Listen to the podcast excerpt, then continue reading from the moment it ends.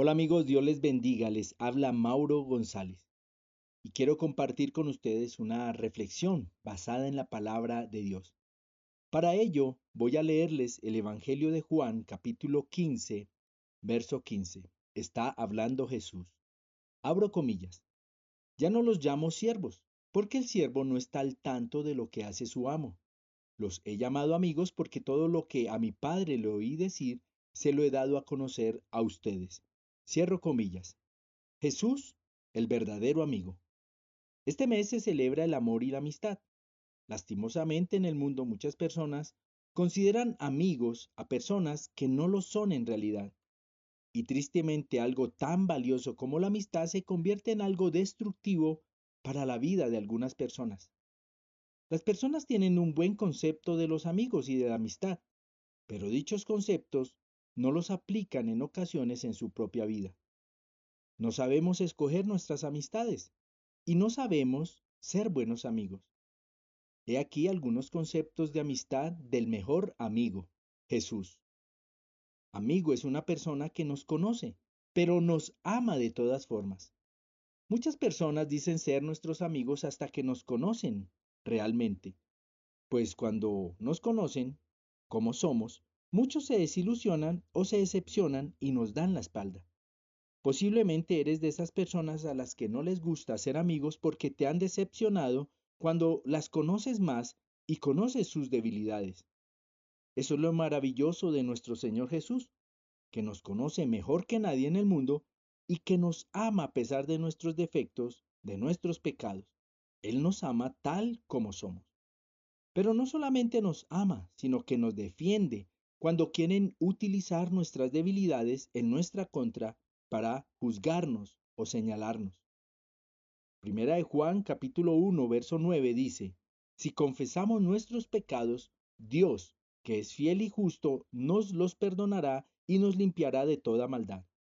Qué maravilloso es saber que Jesús es el amigo que nunca estará en nuestra contra a pesar de los errores que cometamos. Él siempre estará dispuesto a perdonarnos y darnos una nueva oportunidad. Los verdaderos amigos siempre están con nosotros aunque no se lo pidamos. Mateo 28:20 dice, enseñándoles a obedecer todo lo que les he mandado a ustedes y les aseguro que estaré con ustedes siempre, hasta el fin del mundo.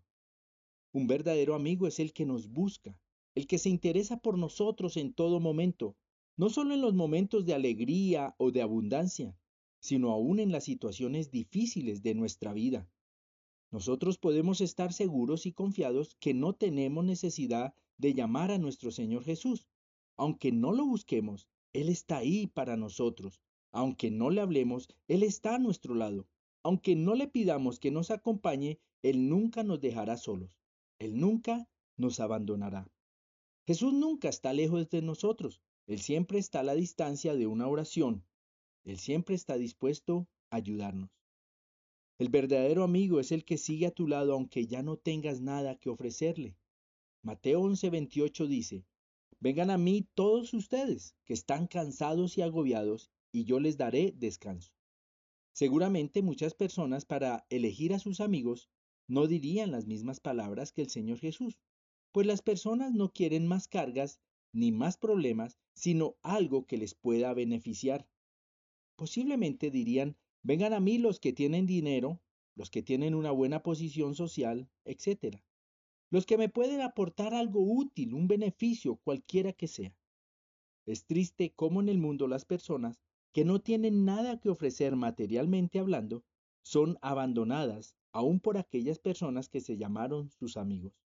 Jesús es un amigo maravilloso, porque aunque no tengamos nada que ofrecerle de nuestra vida, más que un corazón quebrado y una vida destruida, Él nos ama y está a nuestro lado para sanarnos, para restaurarnos y para darnos vida y vida abundante.